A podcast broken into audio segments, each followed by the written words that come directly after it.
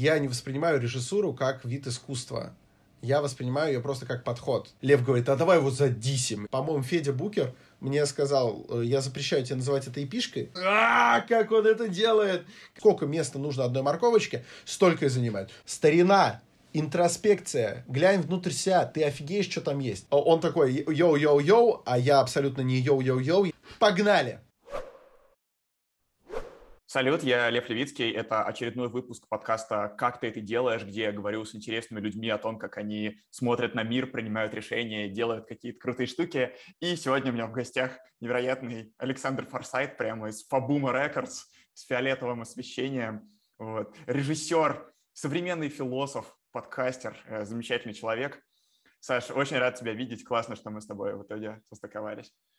Да, мне тоже очень приятно. Э, спасибо большое, что позвал.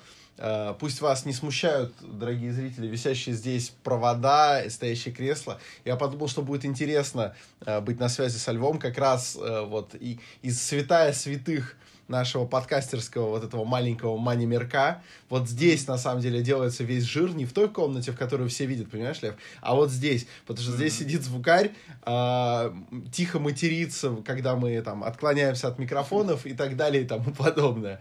Так что вот, мы сейчас в цитадели. Красота.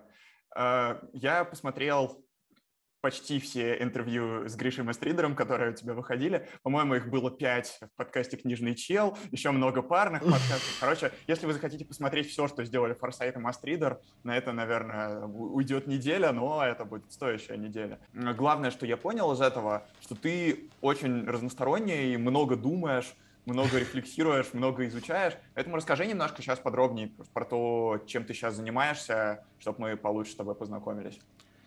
Слушай, это мне напоминает, я не помню, кто это сказал, то ли кто-то известный, то ли это кто-то из моих э, друзей поприкалывался. Честно, не помню, где я на эту мысль наткнулся, но я помню, она меня очень насмешила, что м- нет практически ни одного толкового специалиста по э, Юнгеру. Вот, то есть, э, как бы человек вроде мыслитель, да, очень значимый, но по нему нет спецов таких э, доскональных. А все дело в том, что он прожил охереть какую долгую жизнь и всю жизнь что-то писал в огромных количествах. То есть о, у него тупо такой объем работ, что mm-hmm. обычной человеческой жизни стандартной, особенно вот в, этой, в этот сознательный период, когда человек уже может заниматься серьезным философским и культурологическим исследованием, ее просто не хватает на то, чтобы ознакомиться со всеми его работами. И, а, мне это напомнило не потому, что я как-то пытаюсь сопоставить величины, ни в коем случае, а потому что я понимаю, что а, когда ты в течение нескольких лет выпускаешь каждую неделю по подкасту, практически без перерывов, то есть перерывов было очень мало, Плюс иногда еще выходят всякие, теперь еще э, как-то внеочередные всякие там mm-hmm. турбо-подкасты, это когда мы только в аудио, без видео. А, еще интервьюшки, и еще ты умудряешься куда-то ходить. Понятное дело, что когда человек готовится к разговору с тобой, он не может все это перелопатить, да я и, наверное, был бы против, потому что, э, скорее всего, возникнет эффект, ты знаешь, вот как... Есть вот люди, которые годами, годами, там, не знаю, юмористическое что-то вытворяют. Вот, например, э, Ваня Ургант. Я дико уважаю его таланты, и мне очень нравится, как э, Иван Ургант работает. Он фантастический профессионал своего дела. Но я думаю, мало кто будет спорить с тем, что Ургант был намного живее и смешнее лет пять, а особенно там лет семь назад. То есть, и дело не в том, что там юмор поменялся, а Ургант остался прежним. Просто, ну, ты выкипаешь, когда ты вынужден это все продолжать.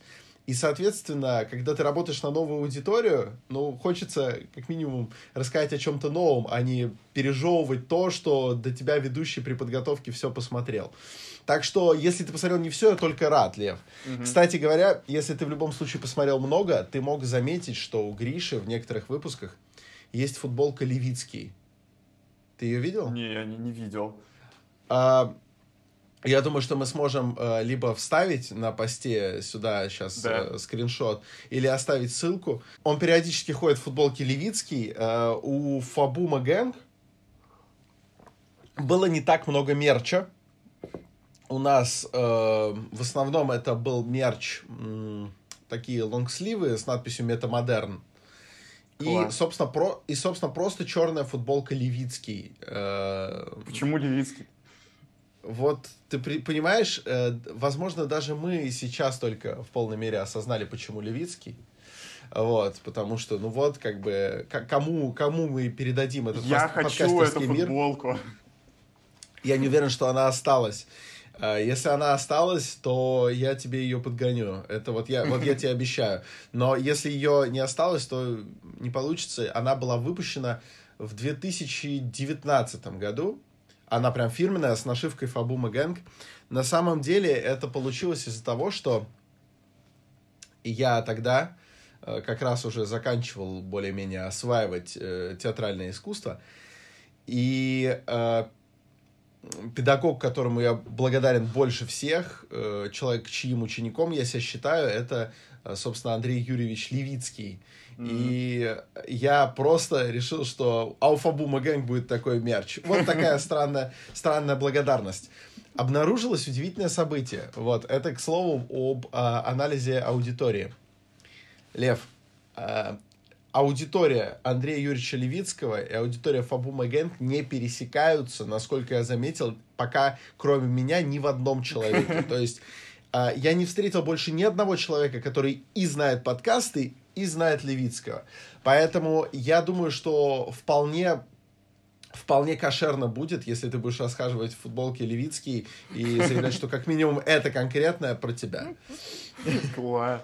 Э, не, не ожидал такого. Ребята, пишите в комментариях, что вы думаете про это. И, конечно же, не забудьте поставить лайк, подписаться на канал, а, написать отзыв в подкастах. Я всегда забываю про это говорить в начале, а мне тут умные люди сказали, что надо вначале об этом говорить. И, кстати, про продвижение подкастов, я думаю, мы тоже еще поболтаем. Саш, ты такой э, творческий человек, который занимается разными штуками. Мне вот очень нравится, что в современном мире вообще сложно дать какое-то каким-то одним словом описать человека. Обычно вот такие люди, которые работают э, с контентом, которые что-то создают, они, в общем, работают в большом количестве разных профессий параллельно, понемножку. Вот, и э, сложно каким-то одним словом это описать.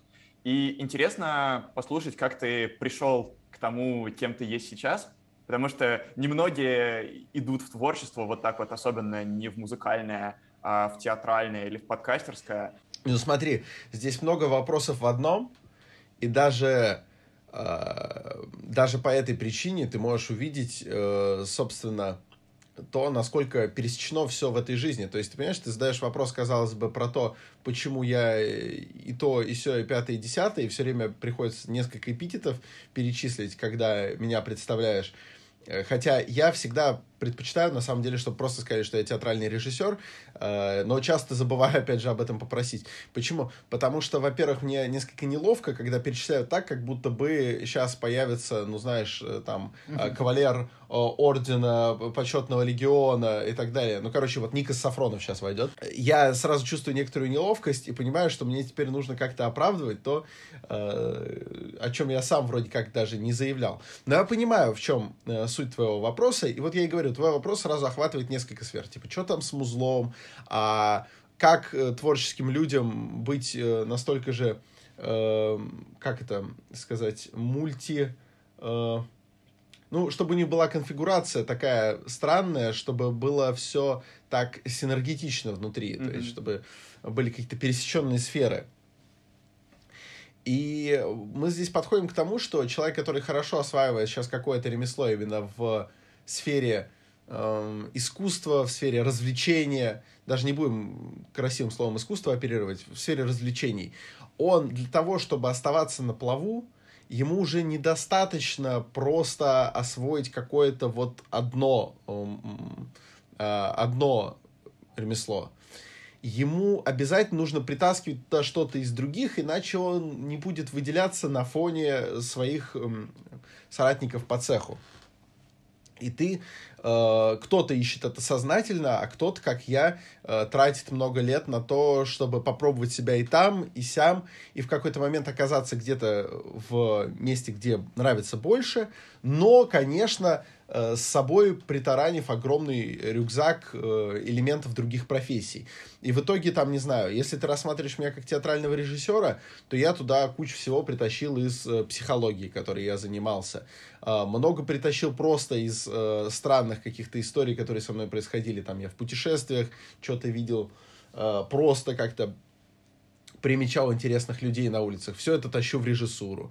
Если говорить обо мне как о подкастере, то здесь, наверное, уже как раз на первый план выходят истории, психолог чуть-чуть уходит, а, и уже, э, во-первых, история, а во-вторых, э, я как раз притащил что-то из режиссуры уже, потому что э, примерно понимаю, как нужно выстроить разговор, чтобы у него была интересная кривая, то есть что сначала мы как-то разгоняем гостя, э, даем ему освоиться, даже если у нас есть какие-то острые вопросы, мы не с них начинаем, мы начинаем позже, не для того, чтобы супить бдительность, а чтобы разговор просто интереснее строился. Иначе мы весь подкаст проведем в пикировках. Вот, и так далее, и тому подобное. То есть очень сложно ответить, э, откуда все начинается, потому что зависит от, от того, с какой точки ты смотришь. Вот. Э, единственное, что я бы сказал всем, кто хочет заниматься любой сферой, где приходится взаимодействовать с людьми и как-то презентовать себя как персонажа, э, старайтесь все свободное время и все какие-то э, свои замыслы вне вашей основной специальности реализовывать. Это то, чем вы будете постоянно освежать э, свою деятельность. Это как постоянно выхватывать пробегающего официанта и просить вам э, освежить пиво. Э, у вас в таком случае не будет в какой-то момент, э, недолго, но в любом случае у вас не будет вот этих вот слез на дне кружки, которые просто приходится выпить, это выдохшаяся дрянь, совершенно неприятная. У вас все время будет пол кружечки свежего, хорошего пенного пива. Вот. Э, подтягивайте, подтягивайте все. Прекрасное э, сравнение с пивом. Правда, я тоже чувствую, что очень важно выходить из каких... Вот а, есть такая распространенная психологическая концепция, в принципе, что концепция, это, это исследование подтверждено, что у нас очень быстро какие-то действия входят в привычку, и часто мы ходим просто по проторенным дорожкам. Я для себя даже в последний год заметил, как важно сходить с этой проторенной дорожки в какую-то другую сторону, что-то новое попробовать, что-то новое посмотреть. Очень часто, кстати, если пойти в какое-то новое дело и хотя бы там что-то попробовать, это может э, даже для основной специальности какие-то новые свежие мысли принести. Вот, то есть такой постоянный процесс какого-то освежения. Конечно. Э, очень интересный. Конечно, нет никаких сомнений, что это так работает, потому что э, хорошо, что ты вспомнил э, вот о таком явлении, но вот, например, смежное с ним явление это э, баннерная слепота, да, ну все с ней сталкивались, все знают, что есть какие-то э, вещи, которые абсолютно уже не бросаются нам в глаза и проходят мимо нашего сознания, несмотря на то, что они, казалось бы, должны наше внимание привлекать. Здесь в чем дело? Именно в том, что они примелькались. Так вот, глупо предположить, что какой-нибудь баннер э, или плакат в метро вам примелькаться может, а человек э, со своим каким-то стилем, со своим типом юмора, э, со своими какими-то э, самыми удачными для обсуждения темами вам примелькаться не может. Может, конечно, и обязательно примелькается. Именно этим обусловлена постоянная ротация того, кто сейчас на пике хоть в подкастах, хоть в блогах, хоть где-то. То есть кто-то начинает стагнировать в том, что у него хорошо получается.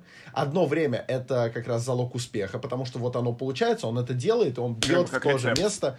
Да, да, да, да, да. Но потом именно это людей и утомляет. Гораздо лучше, на мой взгляд, как раз постоянно, несмотря на то, что это чуть-чуть замедляет рост в определенный момент, но это все равно делает его постоянным. Uh, постоянным делает uh, рост, постоянным делает набор подписчиков, потому что новые добавляются uh, так или иначе, а старые меньше уходят, вот, потому что ты не, не надоедаешь им. Ты проходит месяц, постепенно это даже незаметно, но проходит месяц, и ты можешь включить, допустим, мой подкаст, ну ладно, не месяц, там, три месяца проходит, и подкаст, который был, соответственно, три месяца назад, ты включаешь, и ты можешь уловить какую-то там, не знаю, эволюцию взглядов или что-то в этом духе. Ну, это я пример, грубо. Вот. И сразу хочется посмотреть, к чему это в конце концов придет. А поскольку мы сейчас живем в таком мире, который динамично развивается в сторону непонятно чего, а, это, скорее всего, ни к чему не придет, и это вечное вовлечение. Поэтому, поэтому да, подзывайте официанта, освежайте пиво. А что ты сам сейчас делаешь для того, чтобы вот так вот освежаться и постоянно не стагнировать и пробовать что-то новое? Слушай, мне кажется, что вот как раз это выведено у меня в сферу привычки, я это делаю неосознанно. Mm-hmm. я все время э, поворачиваю куда-то на встречу приключениям. То есть, если какой-то вариант э, менее гарантированный э, и такой, скажем так, даже авантюрный, но сулит, но сулит интересную историю по итогу, я, скорее всего, его выберу. И это я думаю, что здесь меня заклевали бы адепты рационального мышления, но если так. только там, не знаю, приключ... приключения это не моя, а, как это сказать, терминальная ценность или как-то так это называется. Я, честно, я начинаю плыть в терминологии рационалистов, но ничего, ничего, ничего. А, да простит меня Гриша Мастридер. А, это, наверное, вряд ли очень рационально, но зато это капец как все время интересно. То есть, да, ты можешь из-за этого нарушить свой режим, тебе, возможно, придется иногда двигать какие-то договоренности, хотя, конечно, этого я стараюсь избегать, потому что ты можешь просто очнуться где-нибудь в Брянске, э, неожиданно пьяным, на площади, вокруг ходят голуби, они в Брянске достаточно наглые, вот, и я даже не про Женю ММФ, э, вот, он, он тоже брянский, брянский голубь, но Короче, и, возможно, тебе придется что-то переносить или как минимум извиняться за то, что ты будешь выходить с кем-то на созвончик по зуму, а не встречаться вживую. Но зато у тебя возникнет история. Вот она просто, ты ее все время создаешь. И я перестал об этом задумываться. То есть, когда возникает какой-то момент выбора, я не думаю, хм, что из этого сулит более прикольное развитие событий. Просто как будто я уже автоматически на эту дорожку поворачиваю. Вот. Э, я определил в какой-то момент, ну, каждому же надо найти какой-то свой конек. То есть кто-то великолепно шутит, кто-то великолепно выглядит, а кому-то приходится довольствоваться тем, что он э, рассказывает интересные истории, которые могли бы произойти с каждым, а произошли почему-то со мной. То есть у меня все истории не из серии, как у э, Сергея Пугачева, знаешь, когда он говорит, я к Путину захожу, говорю, Володь, Володь, ты давай этого, этого Игорька Сечина-то верни, что ты. Вот, то есть э, это интересно послушать, но такая история объективно могла произойти не с каждым. И, возможно, даже в том виде и с э, Пугачевым не происходило. Не можем проверить. А у меня все истории такие, что, блин, ты бы сделал то же самое, ты бы оказался в той же самой истории. Типа, где-то в другом месте оказался, или встретился бы с чуваком и предложил бы ему какое-то там, не знаю, э, интересное какое-то партнерство, потом вы открыли бы студию или что-то такое, э, оказывается, что все это, короче, это те приключения, которые у тебя за стеночкой. Они не э, где-то в другом мире. Для них, для моих приключений не нужны какие-то денежные вложения или э, знать 10 языков. Вот, понимаешь? Я вот нащупал это как свою фишечку. И опять же, неосознанно начал ее применять. Я такой, ну ладно, видимо, видимо, нет у меня более сильной стороны, чем э, истории, в которых я побывал. Вот. И я начал сознательно уже как-то их, естественно, накапливать. Ну, то есть, в чем это выражается? Например, в том, что у меня достаточно плохая память, к сожалению. Я стараюсь как-то ее тренировать, но в целом я понимаю, что если даже меня что-то восхитило, поразило, очень насмешило, э, все равно надо создать заметочку на телефоне. Вот. Mm-hmm. Периодически записываю от руки, периодически в телефоне. В силу этого у меня есть ряд заметок, которые я понять не могу. Вот. Э, я их очень люблю, такие заметки. У меня, я как сейчас помню, есть заметка, она очень странная. Она написана где-то вот в пол шестого утра. Я гадаю уже где-то полгода, что она значит. И я ее даже выучил. Там написано, где бы ни был, я лучше, когда один, закольцованный ужик себя родил. И я такой, в, в общем, с одной стороны, вроде как глубоко. С другой стороны, я не понял. Это как, знаешь, это как спектакли, как спектакли Бутусова смотреть. Ты такой, м не знаю, не знаю, не знаю. Вот. Какие-то такие мощные вещи, что-то такое про Урабороса, закольцованный ужик. Чувствуется, что было какое-то глубокое размышление. Озарение, озарение, то есть я потом, я провел маленькое изыскание, где же я в этот момент был, и, судя по всему, я ехал в такси. Вот, то есть, то есть это было вот это вот э, мистическое проявление вот этой вот э, таксишной сущности. Оно мне хорошо знакомо. У меня удивительно, когда я пьяный еду в такси, у меня приходят какие-то фантастические мысли, причем приходят настолько объемные и выпуклые, что я чаще всего не могу их толком нормально м, облечь в слова. Э, во-первых, потому что пьяные, а во-вторых, потому что а, они представляются сразу образами. И у меня в такси вот так вот в таком состоянии придумался, например, спектакль один. Я сейчас не буду про него рассказывать, с твоего позволения, потому что я сейчас как раз собираюсь его поставить. А-а-а. Он вот пришел сам, целиком. Я его просто увидел. То есть э, мне как будто отправили. Я очень люблю, может быть, я даже на каких-то подкастах ее рассказывал, но не факт. Я ужасно люблю историю про Поля Валери, про поэта-писателя, который э, рассказывал, что как-то раз он получил чужое вдохновение. Вдохновение ошиблось адресом. История очень простая. Он рассказывает, я, говорит, шел по улице и вдруг услышал целиком концерт. То есть, прям медь, э, деревянные духовые, э, скрипочки, альты, виолончельки, контрабасики что-то тоже добавляют, пикколо, и, ну, короче, вот прям полный оркестр звучит, и звучит какая-то мелодия, которую он никогда не слышал. Она определенно новая, то есть он ее в голове даже чуть-чуть видоизменяет. И он понял, что он не обладает абсолютно не обладает инструментарием для того, чтобы это воплотить. Он не может это записать, и он даже, даже черт возьми, не может это напеть, потому что, ну, он, ну, у него нет данных. И все, что он смог, и в этом его колоссальная заслуга, я ему очень благодарен, это хорошо, как он умел, словами описать то, что произошло. И он говорит, я просто не тому отправили, вот откуда-то. Можно, можно не быть мистиком, но при этом хорошо понимать это явление. То есть каждый из нас может придумать фантастическую мелодию. Консуэла Веласкес э, что-то посуду мыла, придумала без самомуча, просто там мурлыкала что-то под нос себе. Вот. Э, но вот здесь удалось зафиксировать как-то. Ты можешь mm-hmm. придумать спектакль, ты можешь придумать кино. Я думаю, что мало даже твоих зрителей, которые никогда не думали, вот, блин, я бы вот такое кино снял, было бы классно. Mm-hmm. Или книжку придумать. И вот в тот момент, когда ты придумал, тебе приходит целиком сюжет романа. И ты такой, вау, какой охеренный сюжет. Ты садишься его записывать, понимаешь, что ты, ну, если даже получилось начать, ты написал полстраницы, ты иссяк и чувствуешь себя импотентом, который такой, все, я же столько всего придумал, там такие были персонажи, mm-hmm. такие э, перипетии. Все, что я могу выдавить, это какой-то убогий синопсис, типа, что э, королевство, где э, противоборствующее... Вот. Э, эта вся проблема э, означает буквально следующее, что нам не нужно изучать технологии выдумывания и формирования замысла как такового, он сформируется ну, какими-то трудно объяснимыми механизмами в любом случае. Все, что нам нужно озаботиться, это максимально набрать себе инструментарий для воплощения. То есть, mm-hmm. если ты режиссер, ты должен освоить именно вот ремесленную часть, а дальше просто коллекционировать образы, из которых ты потом будешь что-то лепить. Если ты я не буду лезть в композиторское ремесло, скорее всего, меня, э, опять же, могут упрекнуть, там есть законы гармонии и так далее. В театре тоже есть законы, но ты, освоив законы,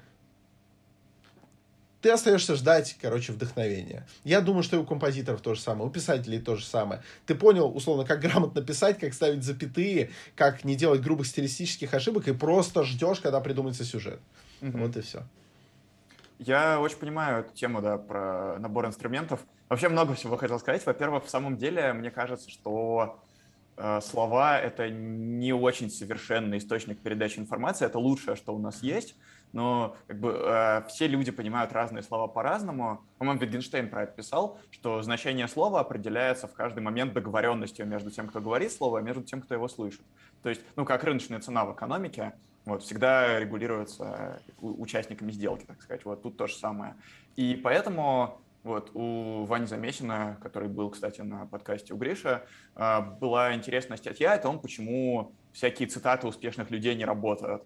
Типа вот есть какая-нибудь цитата, там, ищите себя, делайте то, что вам нравится. И ты читаешь это, и твоя жизнь не очень сильно улучшается после этого, потому что у человека большой-большой опыт, вот этот самый, и большое-большое осознание, и он его очень сильно сжал, заархивировал, упаковал вот эти несколько слов, а тебе не, у тебя не получается также это разархивировать, потому что у тебя нет такого опыта. Вот я об этом задумался. А, а, вот тот, тот же символ Уроборса, тот же ужик, э, кусающий себя за хвост, Это вообще очень глубокая вещь, если ее понять самому. И вот, возможно, я как раз в этот момент ее понял и записал, и что-то такое было. А потом а, сам даже понять не могу.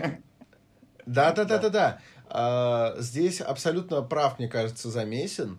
А, это как минимум потому, что человек, который вот это высказал, он, во-первых, о чем-то в этот момент думал, во-вторых, он что-то к этому моменту прожил, в-третьих, эм, если это просто цитата, особенно если это цитаты из э, устного выступления, а не из письменного, мы теряем огромное количество сопутствующей информации. То есть, кому он это сказал, в каких условиях он это сказал, с какой интонацией он это сказал, Uh, условно, даже что было на флипчарте сзади него, да, мы, uh, когда это цитата из выступления, это вообще гроб. То есть, мне кажется, цитаты из выступлений хорошо работают, только либо там, если какая-то максима сформирована, прям, uh, которую невозможно игнорировать, знаешь, типа, бытовой театр умер, ну, тут как бы все, вроде все понятно, но это не мотивирующая цитата, прямо скажем. А, А второй вариант, мне кажется, это если это просто цитата, как это сказать, такая цитата, которая просто что-то запускает у тебя. Либо тебе становится mm-hmm. от нее смешно, либо тебе просто становится от нее хорошо. Ты, возможно, не вынесешь из нее весь ее смысл, но она тебя как-то, ну, она тебя воодушевляет. Вот да. такое бывает с этими цитатами э, крутых э, пацанов. И, возможно, да, они сказали намного больше, и уж тем более имели в виду намного больше. Ты из этого базару нет, мало вынес, и твоя жизнь действительно вряд ли как-то поменяется. Но ты вот в этот конкретный момент ты прочитал, знаешь, воспрял духом. Вот люди потому и, и бывают крутыми мотивационными спикерами, что они вот как-то могут в тебе это разжечь. И если они прям крутые-крутые, то они даже Э, уже не в записи, а просто в виде цитаты все равно могут что-то в тебе такое пробудить. А юморной тип это, вот, знаешь, цитаты Черномырдина. И вообще хер знает, что он имел в виду, и уже как бы ну, не спросить... фразы великие. Фразы великие, типа, как Абсолютно. я люблю фразу, как я люблю фразу «лучше водки, хуже нет». Как это классно. Я такой, прикольно. Ну, Черномырдин великий, абсолютно. Вот он очень своеобразно архивировал, я бы так сказал, свои мысли. Вот он так заархивировал, что э, ты раз, разархивируешь, а у тебя сразу готовый э, демотиватор какой-то появляется, знаешь? Да. Ребят, поскольку нас слушают, очень может быть люди, которые э, не жили в 90-х. Я так говорю, конечно, я сентября 99-го, я прожил в 90-х три месяца. Я очень люблю всем говорить, что вот у нас при Ельцине все было по-другому. Но э, э, это так, э, ради шутки. Вот, почитайте обязательно где-нибудь просто на вики-цитатнике, где-то еще цитаты Черномырдина, или даже посмотрите его записи выступлений на телевизоре. Это очень очень интересный контент, который очень, возможно, о многом вас заставит задуматься. Ну, кстати, вот заметь, э, понимаешь, все зависит от формулировки. Э, это же замечательно. Ты в 90-х действительно прожил совсем чуть-чуть, потому что хоп, и наступил 2000-й. Но при этом в прошлом тысячелетии, например, ты прожил довольно долго, потому что до него еще был год с хреном. Mm-hmm. Вот. И э, так можно, так можно даже значимости нагнать. Не-не-не, все, все, все. Ты официально принят в поколение 90-х. Ура! Э, красава, красава. Поколение 90-х. Я знаешь, о чем сейчас подумал? Ты вот говорил про эти мотивационные фразы, и у меня возникла интересная мысль. Во-первых, в психологии есть э, концепция триггеров и реакций, ну, как я все говорю, что это концепция, это тоже научно подтверждено исследованиями. Концепция — это абсолютно нормальное слово, если ты mm-hmm. говоришь о чем-то в психологии, даже если это подтверждено, потому что э, это все равно, что сказать в психологии теория. То есть mm-hmm. теория в психологии это не то же самое, что теория физики, которая вот mm-hmm. ее, когда ее еще осталось, значит, там, найти то, что теоретически предположили, найти это как-то либо математически доказать, либо э, фактически обнаружить какую-то там частицу. Да, в физике это разделение прямо оно четкое. В психологии концепция и теория настолько же жизнеспособны, как научный факт, потому что даже определенным образом подтвержденный какой-то, подтвержденная какая-то психологическая закономерность может представителями разных направлений психологии объясняться достаточно по-разному. И э, поэтому, короче, не чурайся слова концепция, mm-hmm. юзай. Да. Отлично. Психолог сказал, что можно Так что, так разрешил, что разрешил. Разрешил, разрешил. Еще в 90-е приняли. Вообще, какой хороший день сегодня. футболка с фамилией Левицкий. Э, ну, Мне ее, еще, ее еще пока не дал, надеюсь, Но ну, она, она существует, в принципе. Меня сам факт, что она а... существует, меня очень порадовал. Да, она существует. Вот. А, есть э, концепция триггеров реакции, она, в принципе, довольно понятна, что в психику прилетает какой-то триггер, на него выходит какая-то реакция. А то, что там внутри происходит, это черный ящик, который э, у каждого человека свой, и одни и те же вещи могут на разных людей, естественно, влиять очень по-разному. Вот, есть такая концепция про исцеляющие фразы, это какие-то фразы, которые вызывают в среднем позитивные реакции у людей, это какие-то важные слова, которые важно слышать, от этого становится хорошо. А насчет того, что мотивационные цитаты хорошо работают работают, потому что они заряжают. Я тут подумал, что это немножко похоже на самом деле на гороскопы. Потому что, когда мы читаем гороскопы, мы всегда находим там что-то про себя. Потому что мы знаем, как пишутся гороскопы. Интересно, кстати, какое-нибудь прям исследование было бы про это почитать. Ну, типа, гороскопы... Ребят, если вы вдруг думаете, что гороскоп создается специально под вас, под вашу жизнь, и что это проведение, к сожалению, нет. Гороскопы каким-то образом комбинируются. Вот. И в каждом гороскопе, в каждой там, натальной карте я с уважением отношусь к этим штукам, вот, но их можно как бы, к ним можно прислушиваться, их можно критиковать по-разному. Всегда находишь что-то про себя, всегда в тебе это откликается, всегда в тебе что-то это запускает. Там, читаешь в гороскопе, что вот э, будьте сегодня осторожнее там, с людьми, с которыми вы разговариваете, и такое, да, и потом находишь этому подтверждение, это тоже как какое-то такое искажение. Слушай, а можно вопрос? У нас же все-таки живой разговор, живой формат, и э, у меня сразу вопрос, а что ты вкладываешь то, что... Я, я просто здесь могу с тобой согласиться, но мне интересно, что ты именно вкладываешь э, в слова. Я очень там с уважением отношусь к гороскопам и натальным картам. Вот. Mm-hmm. Мне интересно, с какой, с какой позиции ты уважительно к этому относишься? Прикольно. Я сразу скажу, это самый нестандартный выпуск моего подкаста, который у меня пока был. Но прикольно, прикольно, что мы разговариваем. У меня очень высокая толерантность ко всяким странным штукам. Я прям ее в себе, ну не то что развивал, но мне, а, мне важно принимать всякие странные штуки, которые существуют. Типа вот есть астрология, например. Угу. Она, конечно, не научная, но она почему-то есть, ее кто-то придумал, какие-то люди к ней прислушиваются. Вот это какой-то феномен, который существует в мире. И если я буду... Очень модно вот э, говорить, что астрология глупая, там полная ерунда, критиковать, называть шарлатанами. Мне кажется, что если есть люди, для которых это важно, то мне тоже, в общем, важно каким-то образом, как минимум, разрешать этому быть, потому что если я запрещаю этому быть, я сам ограничиваю свое видение, свой мир. Вот. И для меня важно разрешать быть как можно большему количеству странных штук, чтобы, не знаю, расширять какое-то видение мира, сознание, кругозор. Вот, наверное, как-то так. Слушай, все, в таком случае э, нет никакого противоречия, потому что э, я изначально сказал, что я склонен с тобой согласиться, но зависит от того, в, какой, в каком смысле. Ты знаешь, для меня просто это такая ну, не то чтобы больная тема, но, а, но достаточно серьезная, потому что сейчас мы столкнулись а, с параллельно развивающимся культом того, что никого типа нельзя ни в чем упрекнуть, с одной стороны, и чем дальше, тем, тем жестче это. То есть ты не можешь подойти к человеку и сказать, ты занимаешься херней. Так делать больше нельзя. Вот. А я, я временами скучаю по э, по, по, по тому, как это было можно. Вот. Не, это всегда было несколько неделикатно, но тебя как минимум не, не могли после этого обвинить ни в чем, кроме отсутствия такта. Вот. И поэтому, если ты хотел, ну, пожалуйста, на, на свой страх и риск. А сейчас ты рискуешь, условно, э, ты можешь рискнуть своей карьерой, там, э, карьерой людей, которые вокруг тебя, там, и так далее. То есть, потому что они должны будут либо с тобой перестать там общаться, либо, э, либо тебя осудить.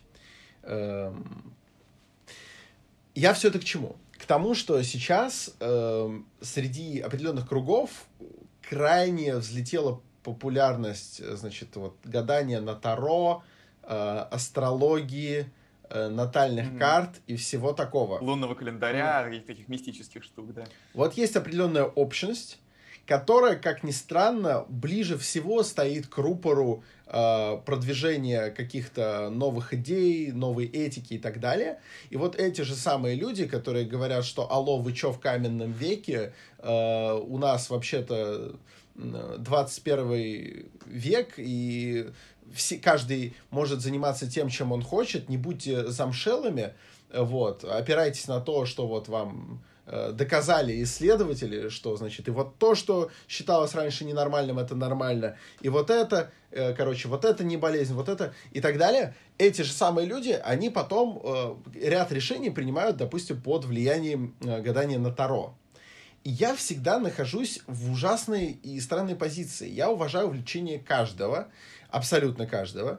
И ровно как и ты, считаю, что если кому-то легче от того, что он верит в гороскопы, или составляет натальные карты, это, это супер. Это условно как э, человеку после, там, не знаю, тяжелого дня там, в универе или на работе вполне возможно очень хорошо дома под одеялком обнять такую хентайную подушечку, знаешь, ростовую. Э, люди их обнимают, чтобы спать с анимешной девочкой. Они продаются на всяких э, аниме-конах и так далее. Вот я прям за такой старина, тебе становится легче, ты пришел, обнял анимешную девочку, пожалуйста. Но при этом, если вдруг э, этот э, э, человек, допустим, решит, э, что ЗАГС обязан узаконить его отношения с этой анимешной девочкой, и в этот же самый момент будет объяснять мне э, про то, что, типа, старик, мы в 22-м э, уже, наверное, столетии, и она тоже живая, просто по-другому, вот, Э, у меня возникнет здесь определенный перекос. И я стал замечать, что люди, которые сейчас опираются на э, всякие астрологические указания, они зачастую имеют авторитет э, совершенно не, ир, не иррациональный. Ты понимаешь? Они имеют рациональный авторитет, опираясь во многом на иррациональные э, какие-то факторы. Вот это, это меня смущает. Я пока не нашелся, что с этим делать. Я по-прежнему считаю, что классно, если тебе что-то помогает, но это то, что меня забавляет такое. Вы говорите «долой средневековье», а сами скоро будете гадать по птицам. Неплохо, но неплохо. Вот.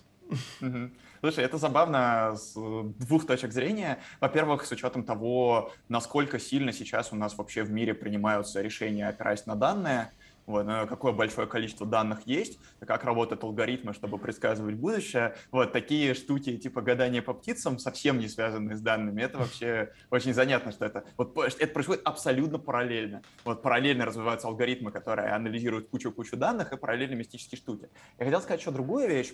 А, вот мы про астрологию так говорим немножко отстраненно, но есть, например, буддизм. И вот э, буддизмом многие рациональные ребята увлекаются в последнее время намного сильнее. Я прям вот в последние годы замечаю, как мое окружение, какие-то люди, за которыми я в интернете слежу, как они сначала начинают медитировать, а потом там вот что-то такое уже в около буддийских концепциях размышляют. У меня был выпуск с Виктором Васильевым, с психологом, вот, третий выпуск моего подкаста, и там он, мы с ним обсуждали это явление, он сказал, что, по его мнению, буддизм — это такой очень удобный фреймворк, чтобы работать с жизнью, то есть типа, он удобнее некоторых других систем ценностей, систем мировоззрения. Вот, он классно сочетается с тем, что реально есть в жизни. Буддизм — это как такой интерфейс, через который как раз рациональным ребятам очень классно добавлять в свою жизнь что-то такое немножко рациональное, и в то же время сам буддизм тоже, в общем-то, очень рационален. Типа не сделай, не делай зла другому, потому что ну, к тебе вернется. Это во многих религиях есть, в буддизме в том числе.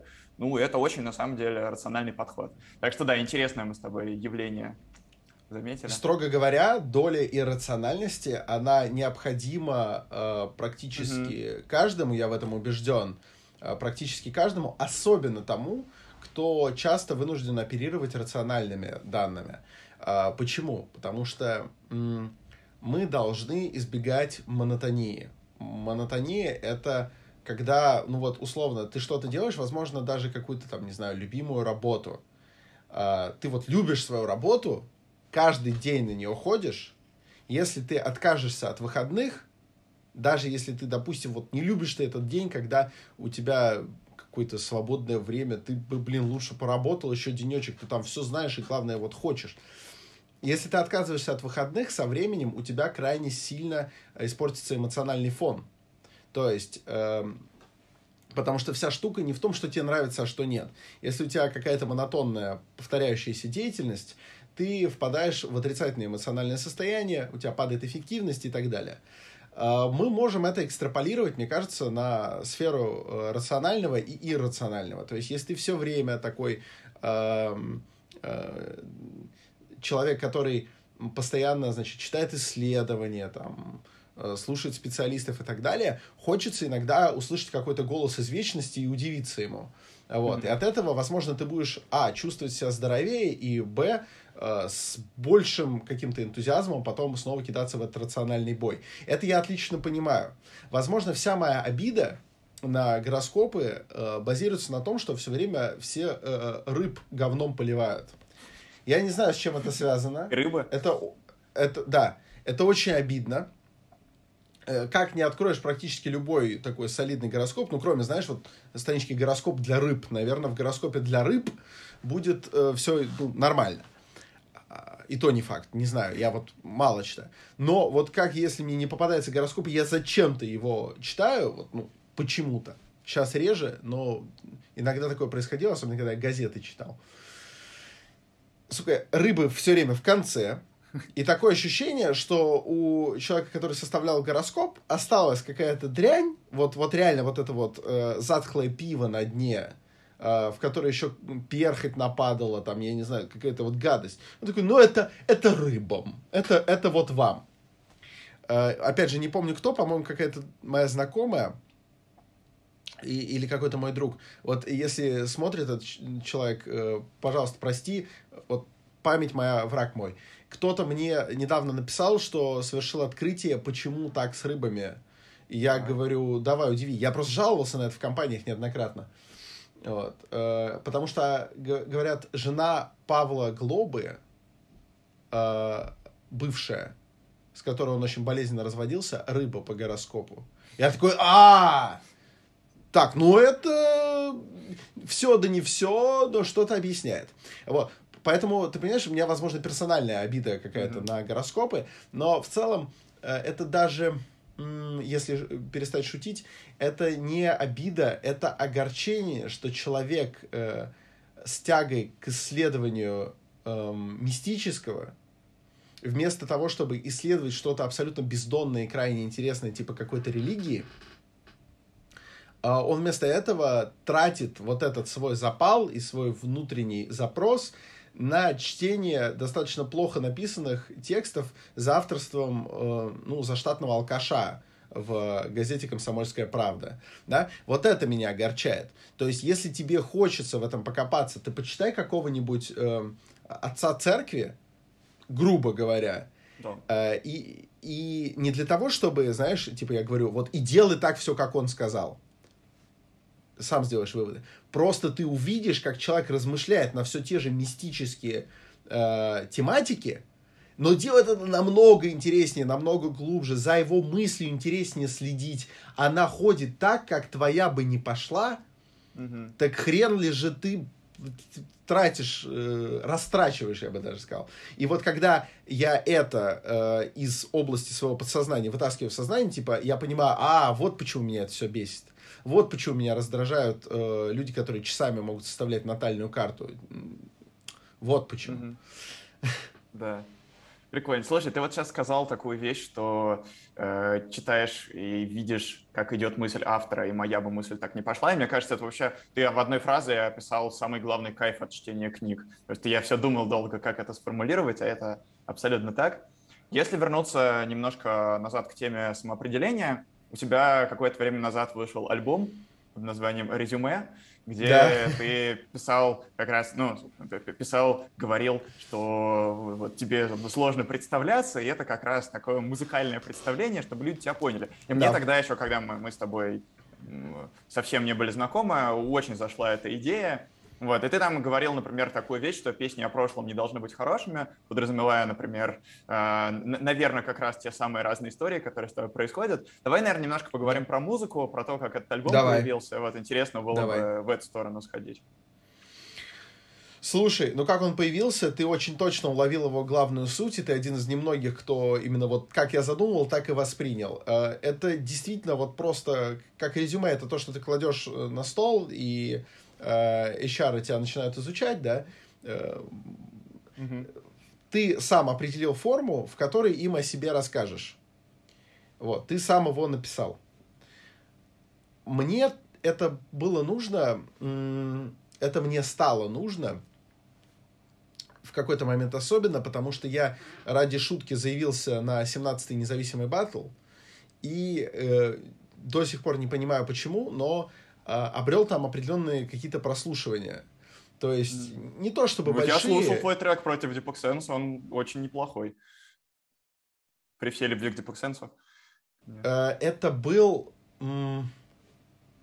Короче, это был, по-моему, вс- всего в жизни то ли шестой, то ли седьмой трек мой, вот этот третий раунд.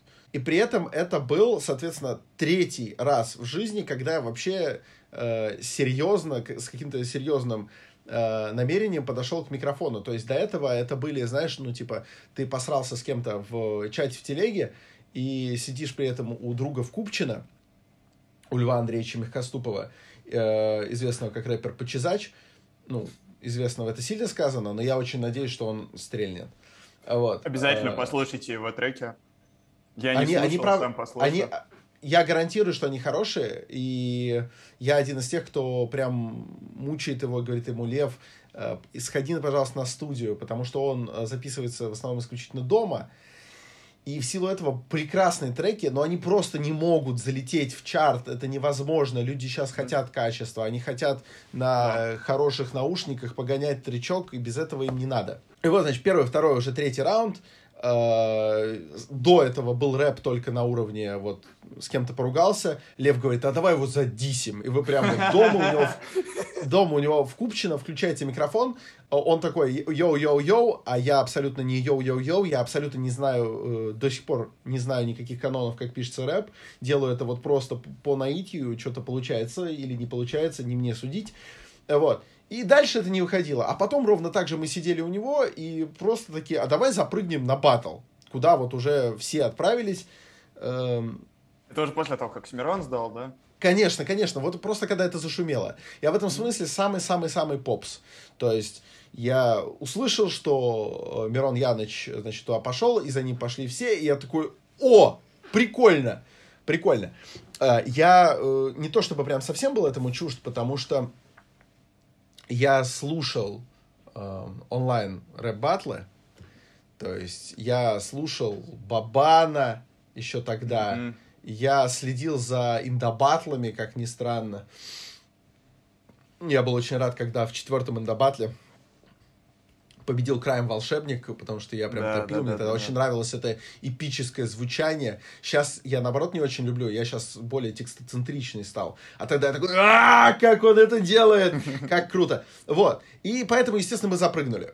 Первый раунд писали вот ровно так же у него дома э, на микрофон, примотанный к стойке, э, через какой-то кустарный поп-фильтр. Вот, и то есть ты туда зачитал, здесь что-то нажал, как-то по наитию подвинул, вот оно что-то получилось. Со второго раунда уже все, т -т -т -т, и кто-то начал слушать. И все стали приходить и говорить, ты кто? Угу.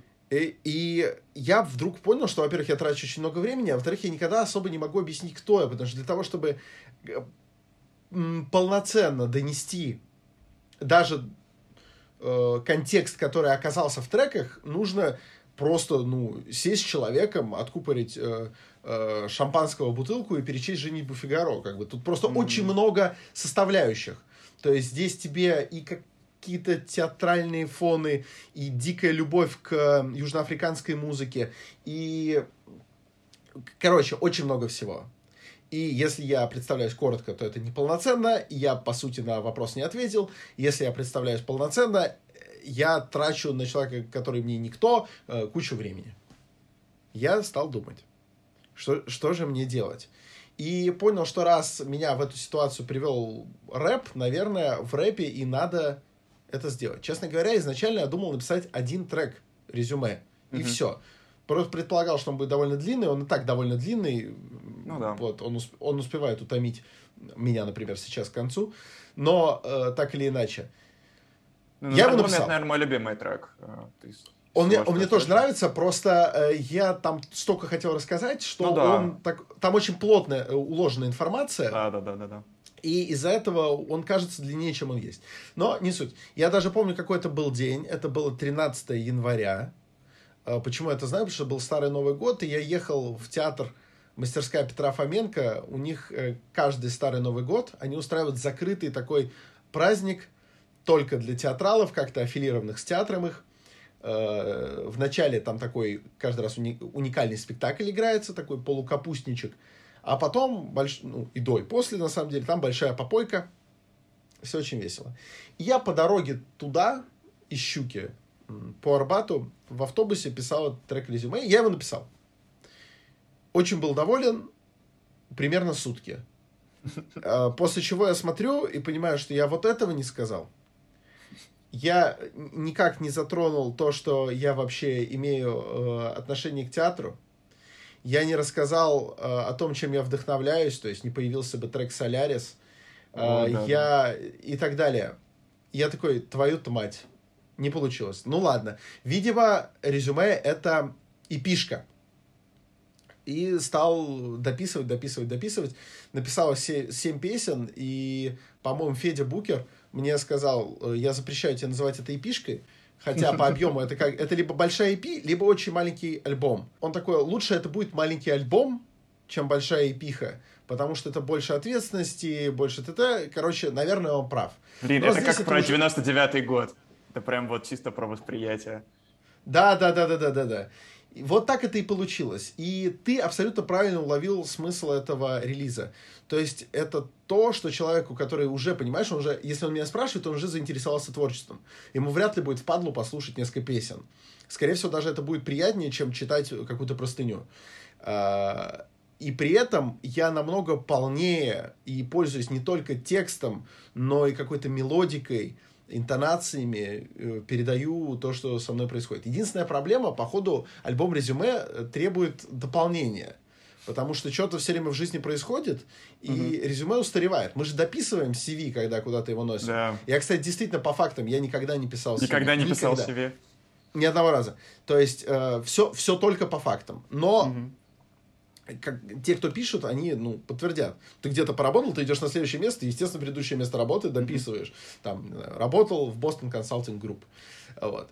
А, как это донести в альбом, д- доложить, я не знаю. Видимо, надо будет еще синглы какие-то выпускать. Типа, ну, знаешь, да. а, а, приложение. Приложение к резюме. Бонус. Вот.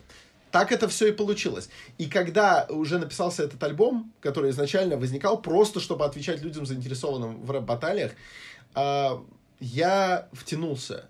Мне просто ужасно понравилось делать песни. Мне ужасно понравилось их петь. А, я понимаю, что некоторый мой дилетантизм и скудная наслушанность в рэпе иногда идут мне на пользу, потому что, возможно, я, опять же, случайно и неосознанно, помнишь, как то, о чем я говорил, повернул на какую-то дорожку, на да, которую люди да, не, да, да. не ходят не ходят. То есть допускаю какую-то ошибку, вместо припева просто даю гитаре поиграть в треке Long Island. Ну, типа, странно. Mm-hmm. Вот. И, возможно, из-за этого он звучит интересно, и, возможно, именно из-за этого трек Long Island это Uh, по-моему, самый популярный после Соляриса трек на альбоме. Mm. Потому что он странный какой-то, там просто ну, да. проигрыши ну, да, какие-то. Да, да. Вот. И я подумал, ну раз это хоть кому-то нужно, а главное стало нужно мне, ну, значит, надо продолжать. Mm-hmm. Так что продолжение будет. Открыл ну, студию. Да, но смотри, из ближайшего продолжения на самом деле будет не прямое, потому что я очень долго лелею эту идею. У меня все растягивается, к сожалению. То есть я резюме написал mm-hmm. за месяц, а выпускал потом больше полугода. Mm-hmm.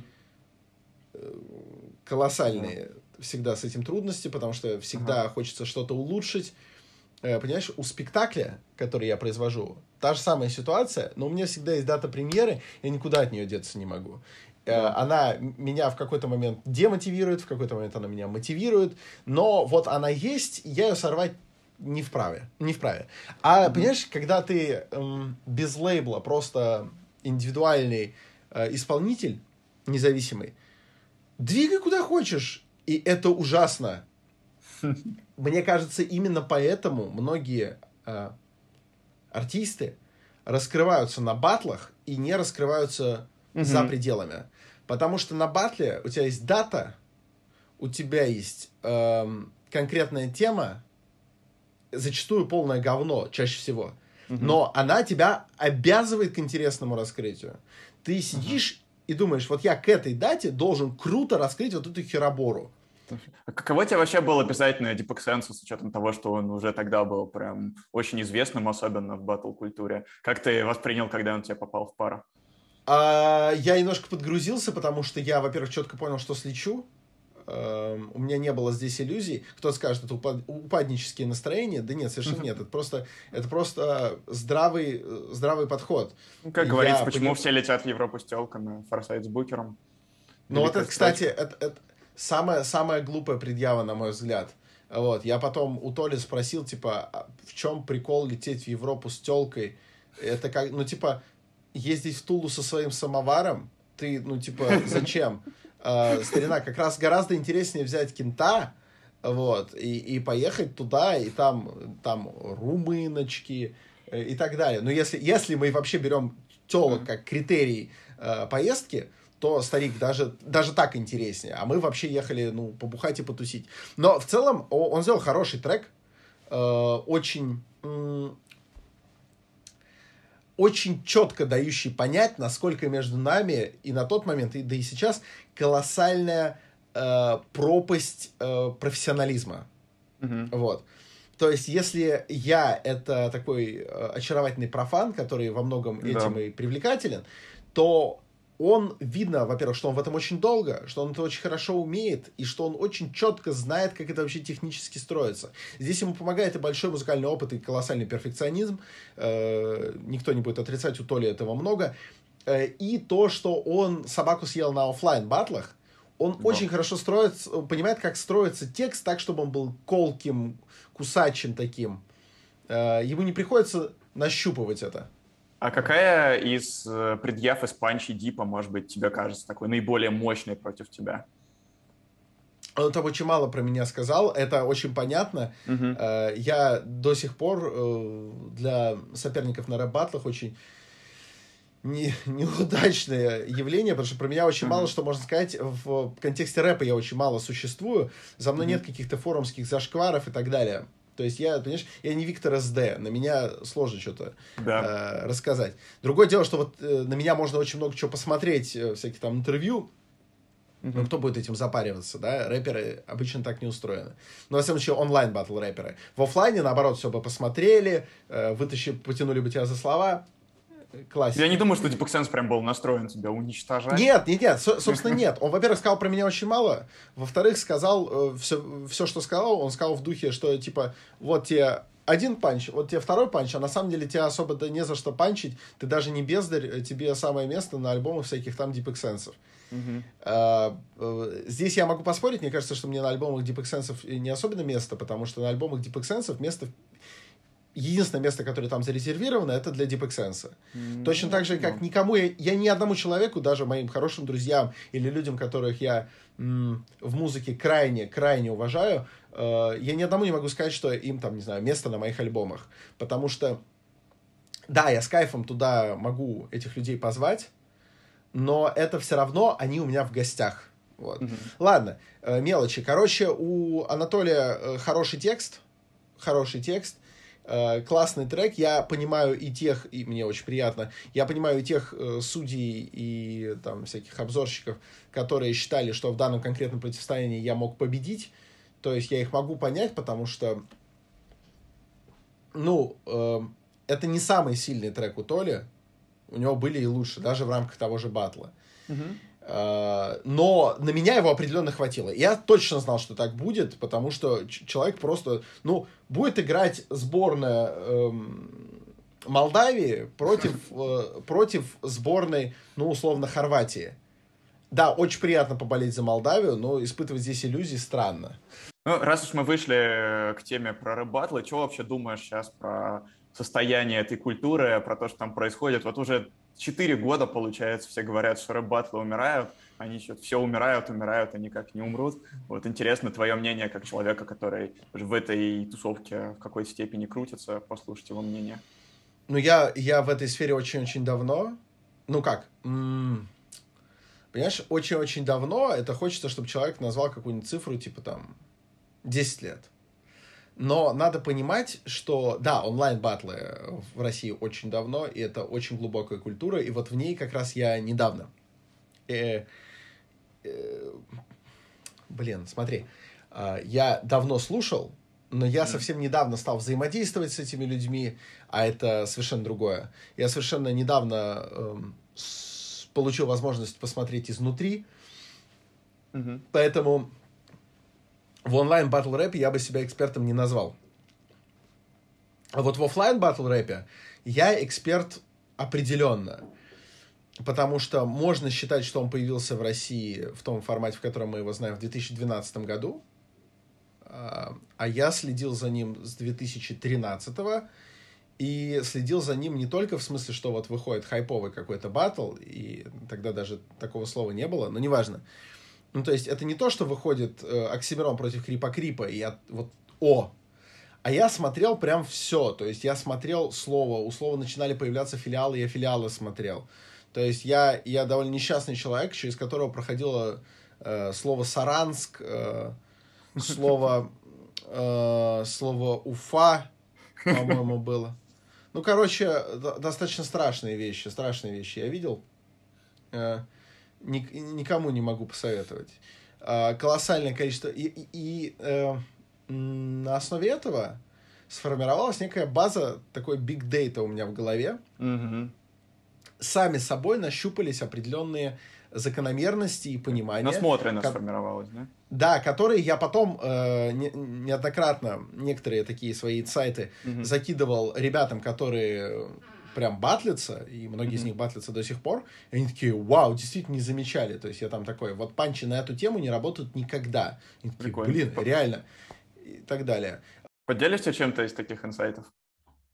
Ну, я... э, Хорошо, вообще, вообще легко. Вот те самые, самый поверхностный, но э, такой яркий, ты не найдешь практически. Мы всегда оставляем поле для исключения, естественно, но если смотреть на это как на закономерность и пренебречь э, ошибкой, то ты не найдешь панча про запах, про неприятный запах, который хорошо зашел в толпу. Даже если Мгм. там офигенный wordplay и так далее, люди воспринимают эту сферу как настолько неприятную и настолько отталкивающую, что им не смешно. Я слышал десятки панчей про... Ну, я даже не хотел бы это сейчас раскрывать. Ну да, все, все портить- все поняли. Да, не портить людям. Самое смешное, что после этого э, люди, для которых вообще-то запах это показатель здоровья. Человек все нюхает, чтобы понять, там, не знаю, здоровая ли это пища, или здоров ли он сам.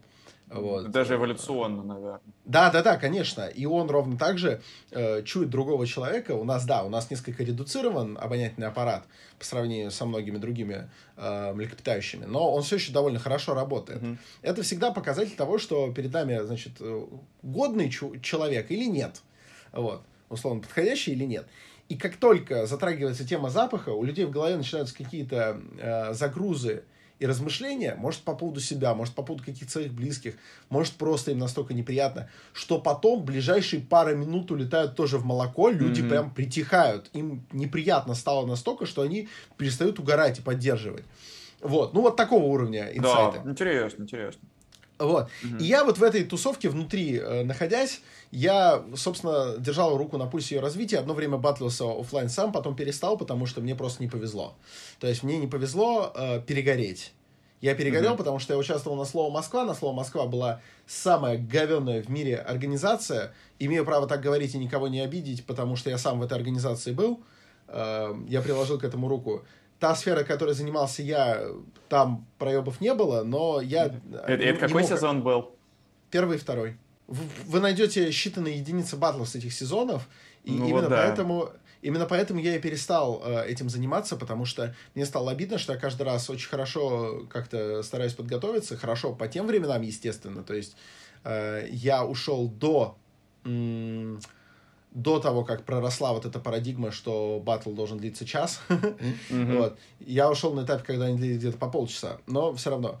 Ты хорошо готовишься, ты тратишь много времени, ты изучаешь соперника, ты изучаешь аудиторию, ты занимаешься, по сути, режиссурой этого батла. И потом оказывается, что его посмотрели те 25 человек, которые были на ивенте, потому что э, ой, на тебе отключились камеры. Ой, оператор забыл скинуть и отформатировал диск. Ой, э, с этого ивента мы выкладывать не будем, потому что прошло много времени, мы не успели смонтировать. И я сталкивался с этим раз за разом, и, понимаешь, пять раз я побатлил, Мгм. и, и э,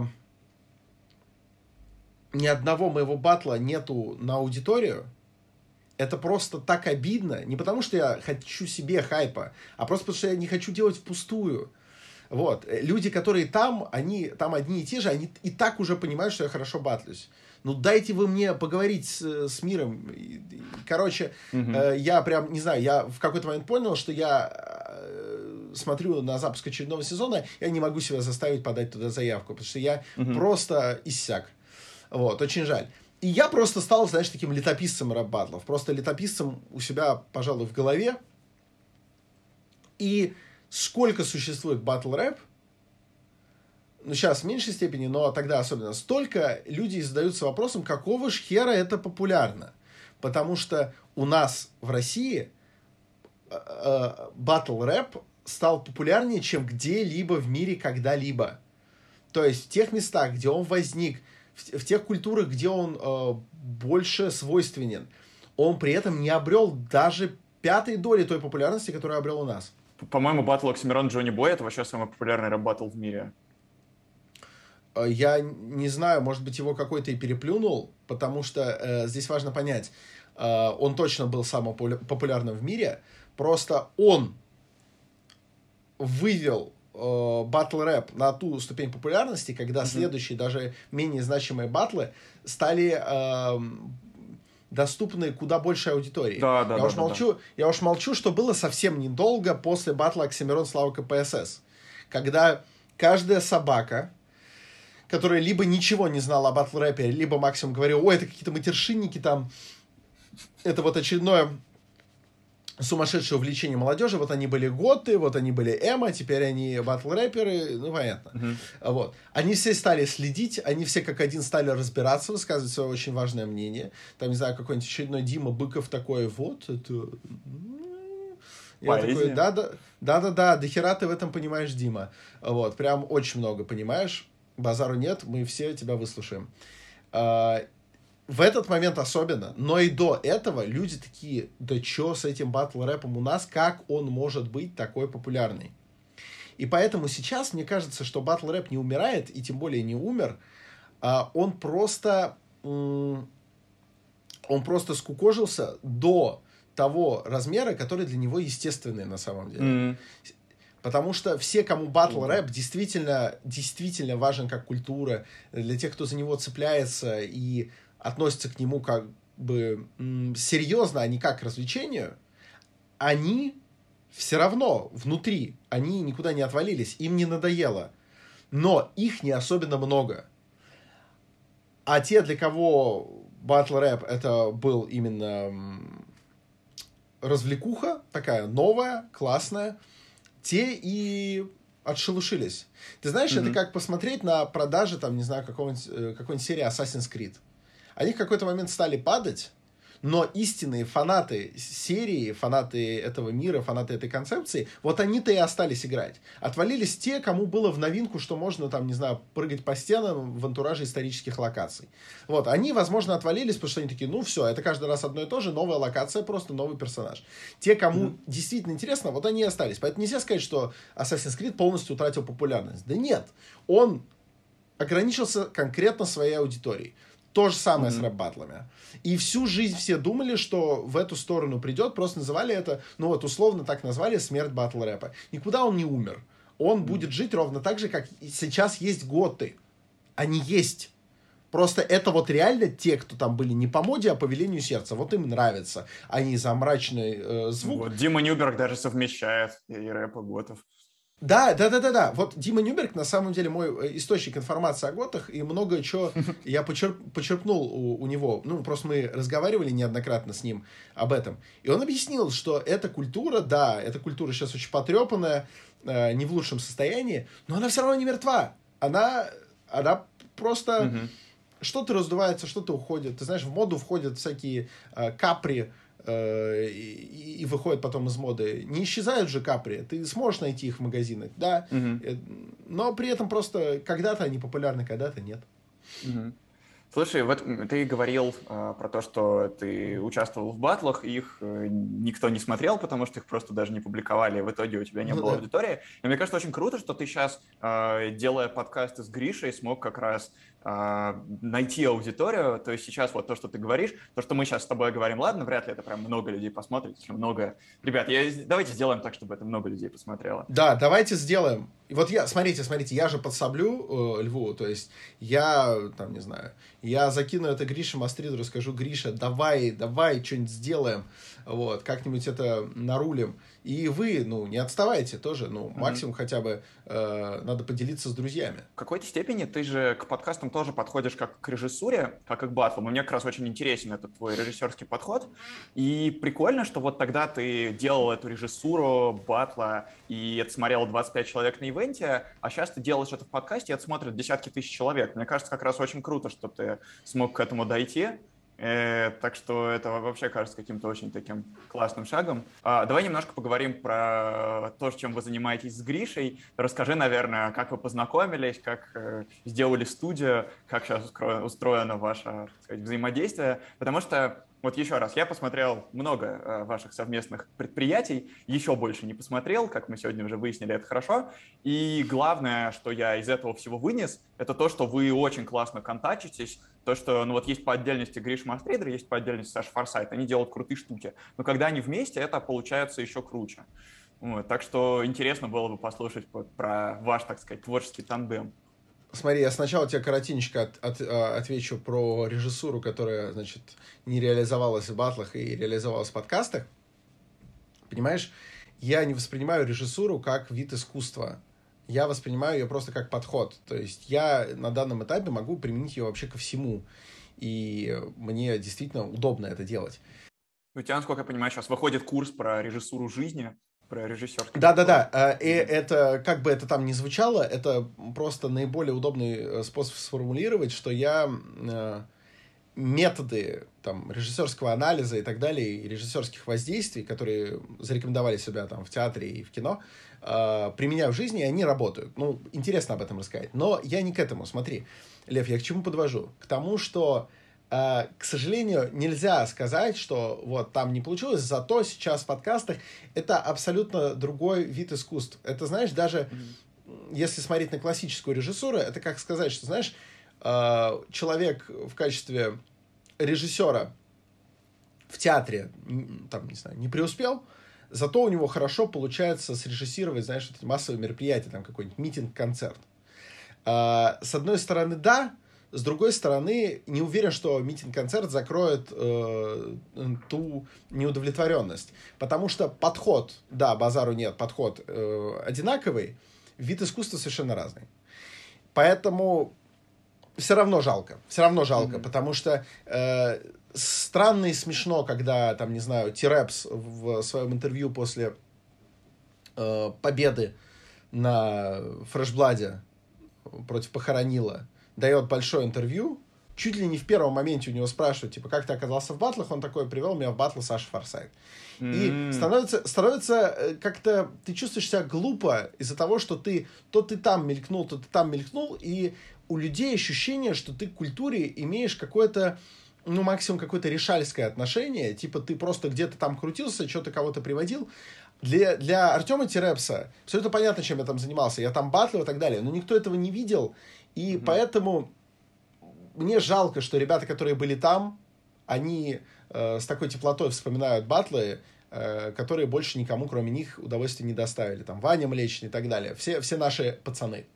Ой, это можно было в восьмом томе мемуаров написать, ты знаешь, это как рассказать, знаешь, я вот тогда в Сарапуле, в Сарапуле поставил э, такой, такой был там э, потрясающий спектакль. Весь город ходил, весь город ходил, За- записи не осталось, жалко. Ты бы хотел сейчас, сейчас на какой-нибудь площадке что-нибудь отсудить? Да я сужу на онлайн-батлах иногда. Я чаще всего отказываюсь, потому что не считаю себя достаточно экспертным именно в онлайн-батл рэпе. Вот. На Но и- изредка соглашаюсь, потому что там площадки каких-то людей, которым я симпатизирую. На офлайне, да не, я не хотел. Uh, надо не забывать, что в рэпе существует максима. Батл куплен, судьи пидорасы. Это, uh, это, это, это неизбежно. И ты можешь быть очень хорошим судьей, uh, ты все равно, все равно как минимум один человек так подумает.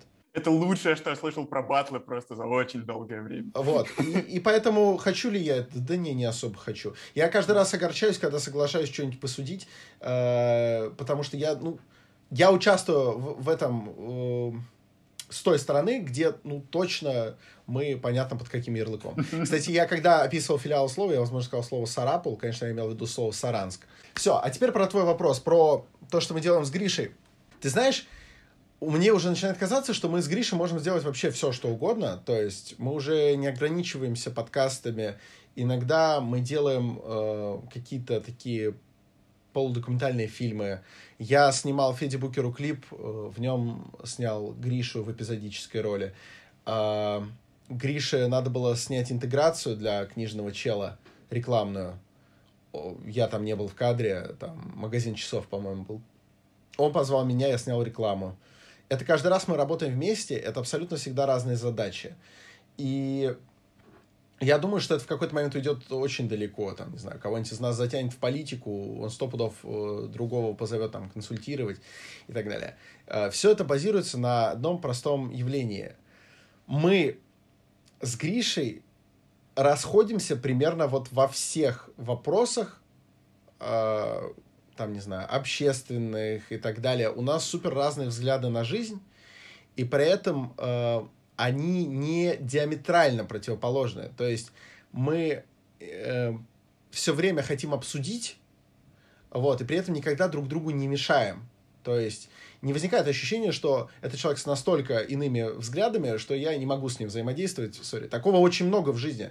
Э, люди встречаются, я послушаю их и такой, с этим человеком мне не по пути, я даже не очень хочу его переубеждать. А с Гришей нам, очевидно, по пути, мы очень хорошие друзья, и при этом мы иногда даже не ожидаем, что в какой-то теме, как чертик из табакерки, выскочит очередное противоречие. Именно поэтому у нас там какие-нибудь парные подкасты э, аудитория любит чуть ли не больше, чем с гостями. Потому что мы просто начинаем спорить и спорим как-то вот интересно. Как это все получилось? Получилось это случайно. У нас была радиопередача, которая тоже получилась э, случайно. И когда ее закрыл Роскомнадзор, мы переехали в интернет.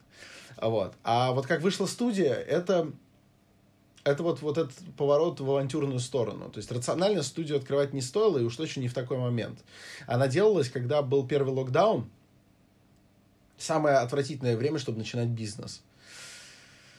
Просто, ну, это моя судьба. Это вот еврейское счастье. И она возникала... Сначала это был целиком мой проект. Я как-то его предложил Грише. Гриш сказал, это, наверное, не очень э, не очень резонно этим заниматься. Бизнес-модель такая, очень оптимистическая. Не факт, что так все сработает. Вот, я это делал в соло, э, потому что я вот в этот момент влюбился конкретно в производство музыки. Э, а, это же как раз было параллельно, по сути, с э, да. созданием резюме. Это была зима 2020 года. Угу. И я очень хотел делать рэп, люди, эм, в которые записывают музыку, те все подтвердят, если на одной студии в какой-то момент понравилось работать, они будут на нее все время ходить, эм, или вот понравилось им с каким-то звукарем работать. Люди прикипают. И могут потом подвести человечка и сказать, это лучший звукарь в мире. И очень многие скажут, да, блин, очень клево познакомиться, буду очень рад показать демку, может быть, что-то посоветуешь, и пойдут записываться со своим, потому что с ним комфортно, ты не зажимаешься, вы друг друга поняли. Э, у меня то же самое случилось в Питере, э, где, ну, первый раз это, значит, была запись дома. Мне было очень тяжело заставить себя пойти на студию, э, чтобы записывать что-то дальше. Практически никак я не мог это сделать. Как-то чувство было неуютное. И в итоге я познакомился с гениальным абсолютно звукорежиссером и продюсером Сашей Ворониным. Он работает в Питере на студии South Studios. И все. Я себя загнал в отвратительную ситуацию. я, наверное, полгода для записи любого трека ездил в Питер. Ни хрена не мог с собой поделать. У меня было чувство, что все будет не так.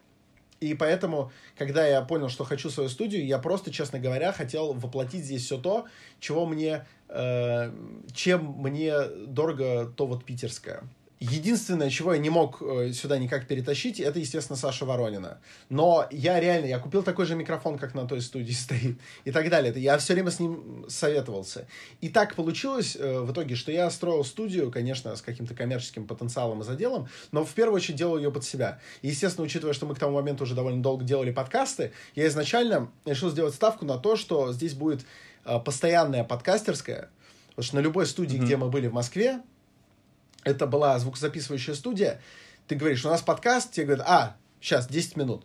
Вытаскивают какой-то стол, на него переносят микрофоны, налаживают, mm-hmm. переподключают, такие, работает? Ага, сейчас, секунду. Идут, что-то еще крутят. Я такой, здесь должно быть что-то, чтобы можно было зайти, сесть, кнопку нажать и записываться. И вот это, на самом деле, основное, что сейчас приносит студии реальный доход, это, при том, что у нас цены ниже рынка потому что мы как бы топим за развитие подкастинг-индустрии, и поэтому хотим, чтобы подкастерам, даже начинающим, было, ну, более-менее mm-hmm. комфортно периодически к нам приходить, заносить э, деньги, чтобы это не было сумасшедшие какие-то mm-hmm. суммы, не фигурировали. Вот. И в итоге получилась студия, которая реально сделана вот просто только под меня, потому что вот там вот у нас э, комнатка для записи вокала, voice room, э, сделаны вот ровно так, чтобы мне было удобно писать рэп вот там подкастерская, которая сделана ровно так, чтобы мне было удобно, э, значит, записывать терминальное чтиво. И оказалось, э, особенно вот в подкастерской, что из-за того, что я человек изнутри, который четко понимает, что подкастеру нужно, примерно такие же запросы были и у других. Люди, которые делают подкастинг-студию, сами подкасты при этом не пишут, они в теории как бы со всем этим ознакомлены. А я уже на уровне ощущений понимаю, что мне нужно, какой мне нужен тут э, контровой свет, э, как мне нужно, чтобы микрофон стоял, какой и так далее. Вот. У нас, э, вот вплоть до того, что мы стол в подкастерскую, я сам его нарисовал, заказал, потому что я объяснил, что нужен стол, в котором будут розетки, потому что ты иногда пишешь по 3-4 подкаста подряд, тебе нужно, чтобы рядом лежал телефон, а у многих даже mm-hmm. ноут стоял. Надо, чтобы было удобно включить в розетку, no. И, no. и если ты при этом снимаешь видео, чтобы не было провода, который уродливо по столу лежит. Угу. И у нас в столе на каждое место, где может чувак сидеть, там есть розетка. Вот такие мелочи. Вот так Класс. возникла эта студия из мелочей. То есть, э, на самом деле, совершенно неправильный подход. Правильный подход — это продумать глобально, а потом, когда она уже заработала, насыщать ее чем-то. Ну, то есть, э, по бизнесовому это было бы правильнее. Но поскольку я делал это в первую очередь душой, то здесь очень много штук, которые радуют, знаешь, как по-домашнему. Вот по-домашнему mm-hmm. тут. Да. Вот. Такая студия. И, конечно, как только она смогла принимать нас к себе, мы еще даже тогда не открыли ее двери для коммерческих клиентов, и половины мебели еще не было. Вот, мы уже начали записывать здесь э, терминальное чтиво. Вот. Видно, как у нас понемножку растут цветы на фоне в подкастах. Они были мелкие хилые, сейчас они mm-hmm. хилые и большие. Хилые они по очень простой причине. У нас нет окон. Мы в подвале. Вообще, чё, вообще то, что они растут, это их колоссальная благодарность мне, потому что мы здесь... Э, я не помню, какой этап у нас был производства, по-моему, ламинат клали. Вот. И я выходил уже поработав, чтобы ехать домой. И на помойке, здесь рядом проходя, увидел, что кто-то выкинул э, два растения, прям вот выкинул, они лежат в пакетах, видно, что выкинули недавно, они уже совсем пожухшие, мне стало как-то необъяснимо их жалко. Я такой, блин, вот людям так иногда становится жалко там щенков и так далее. Я такой, черт, ладно, отнес их просто в этих пакетах на студию, они еще до следующего дня полежали, Uh, на следующий день только я привез два керамических горшка, абсолютно не цветовод, не умею, комнатные растения для меня что-то никогда с ним не работал. А вот. Привез, купил э, земли на рынке, пересадил их как-то вот по своему разумению, подвязал, полил и думаю, ну сейчас они сдохнут, и я с, с чистой душой их уберу. Я сделал все, я, что мог. Я сделал все, что мог. А они просто как будто бы мне ответили такие. Долгое время здесь вот этих ламп не было, э, вот этих mm-hmm. вот фиолетовых. они откуда-то набирали энергию и стали стремительно расти. Э, может, это самое простое растение, я до сих пор не знаю. Если вы знаете, не расстраивайте меня, не рассказывайте мне. Вот. Может, оно самое неприхотливое или что-то в этом духе. Я просто так обрадовался. И многие мне говорят, как отвратительно выглядят эти диффенбахи у вас на фоне эм, на фоне в терминальном чтиве, как они гадко выглядят, какие-то они неухоженные. Так, ребята, здесь дело не в ухоженности, не ухоженности, они свои. Они здесь, mm-hmm. блин, дольше, чем э, любой любой зритель. Вот вы еще эту студию не видели, а они здесь каким-то образом начали расти. И вот так, вот как-то из мелочей студия начала быть обжитой. Кайф. И здесь много приколов. Вот будешь как-то у нас заходи обязательно. С удовольствием. А, я думаю, что после этого рассказа надо еще к твоему списку эпитетов, помимо современного философа и режиссера, добавить еще и садовник. Я огородник хороший, ты знаешь. Э, вот э, конкретно то, что растет на улице, э, у меня получается хорошо. То есть редисочка, mm-hmm. редисочка, свекла, морковь, отлично. Ты знаешь, меня очень впечатляет, что у нас морковь с семенами в ленте продается. Ты видел? Нет, никогда? Нет. А, она, она там, короче, изначально семена моркови эм, между двух таких очень тонких э, слоев бумаги, такой по, по толщине, как туалетная бумага, просто запечатанная. Без клея просто, ну, условно, ты понимаешь, что если два слоя туалетной бумаги сложить и намочить, и дать им высохнуть, они склеятся. Вот примерно так туда запечатаны зерна mm-hmm. э, на равном расстоянии друг от друга. Это охренительно удобно. Ты просто вскапываешь грядку, делаешь бороздку, укладываешь на нужную глубину просто эту ленту, и тебе не нужно думать о том, чтобы правильно кинуть или потом, чтобы прореживать. Они у тебя вот прям правильно располагаются. Вот сколько места нужно одной морковочке, столько и занимают. Просто вот э, великолепно. Вот к слову о технологиях. Э, highlight Александр Форсайт о том, как сажать морковь. Давай совсем-совсем короткий блиц и Давай. будем заканчивать. Погнали! Да. Три суперсилы, которые двигают тебя вперед а, принципиальность, э, упрямство и э, несговорчивость, наверное.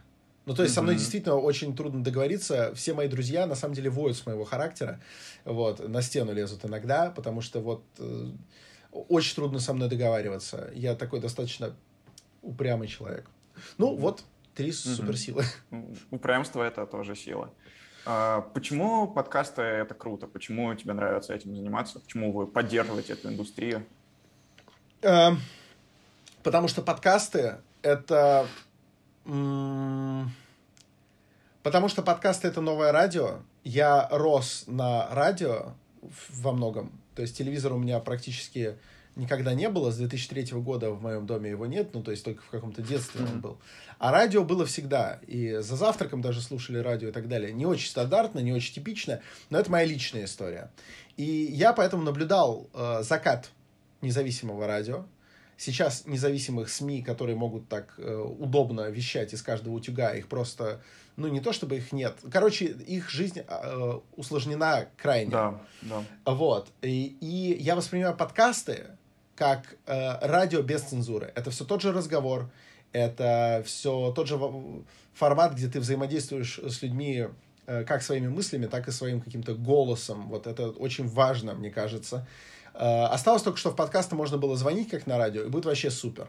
Это радио, до которого не, не дотянулись эти омерзительные э, лапы застоя, поганого застоя, который убил потрясающие радиостанции.